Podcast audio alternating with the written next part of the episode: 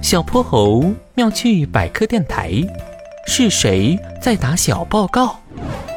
下午的自习课上，哼哼猪昏昏欲睡，他的脑袋刚碰到桌面，身后就传来一声大喝哼哼猪，你怎么能在自习课上睡觉？：“哼哼猪！”立马吓醒了，他从凳子上弹了起来，迷迷糊糊地解释道巨婴主人，我没有睡，只是眼皮粘在一起了。五百字的检讨书，放学之前交给我。啊，又要写检讨啊！：“哼哼猪愁眉苦脸地坐下，巨婴主任的眼睛像探照灯一样扫过其他同学。”小泼猴，别以为你把足球藏起来就没事儿了。我和你说了多少次，不能在教室和走廊里踢球。巨婴主人，能不能别没收啊？这学期你都收了我三个足球了。鼠大宝，你又把玩具拿到学校了，我都听到遥控小汽车的声音了。这个，呃这个，呃那个，那个。哦终于等到巨婴主任离开了，同学们一个个都耷拉着脑袋。五百字又五百字，我的手都要写断了。哼嗯猪，你只是写检讨，我可是又又 又失去了我的足球。 你们不觉得很奇怪吗？为什么最近干什么都能被巨婴主任抓住？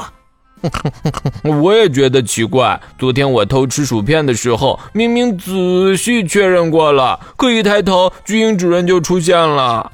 没错，还有上次我刚打完球回来就被巨婴主任发现了，他还说是闻到了我身上的汗臭味。哎我怀疑我们当中出现了叛徒，叛徒？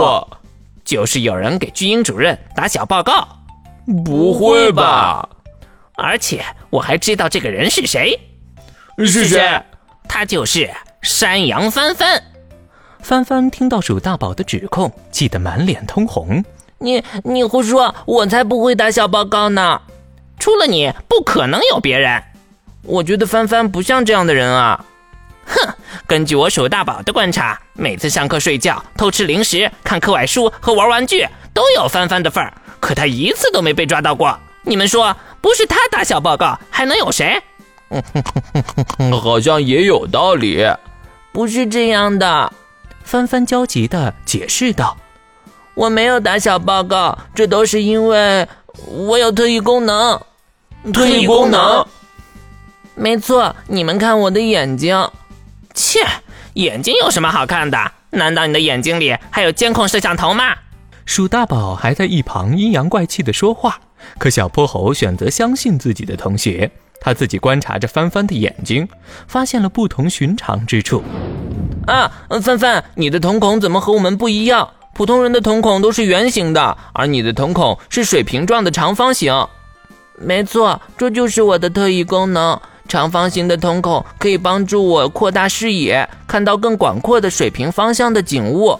不夸张地说，我们山羊的视野几乎是三百六十度无死角的，嗯，所以平时我总能第一时间发现巨婴主任的身影。其实巨婴主人经常在后门的窗户那儿暗中观察我们呢。嗯什么？嗯小泼猴，我感觉背后凉飕飕的。没想到巨婴主任竟然这么狡猾。对不起啊，帆帆，刚才是我们误会你了，你真的没有打小报告。 嘿嘿嘿，没事儿，下次巨婴主任出现了，我就咳嗽两声提醒你们。是这样咳嗽吗？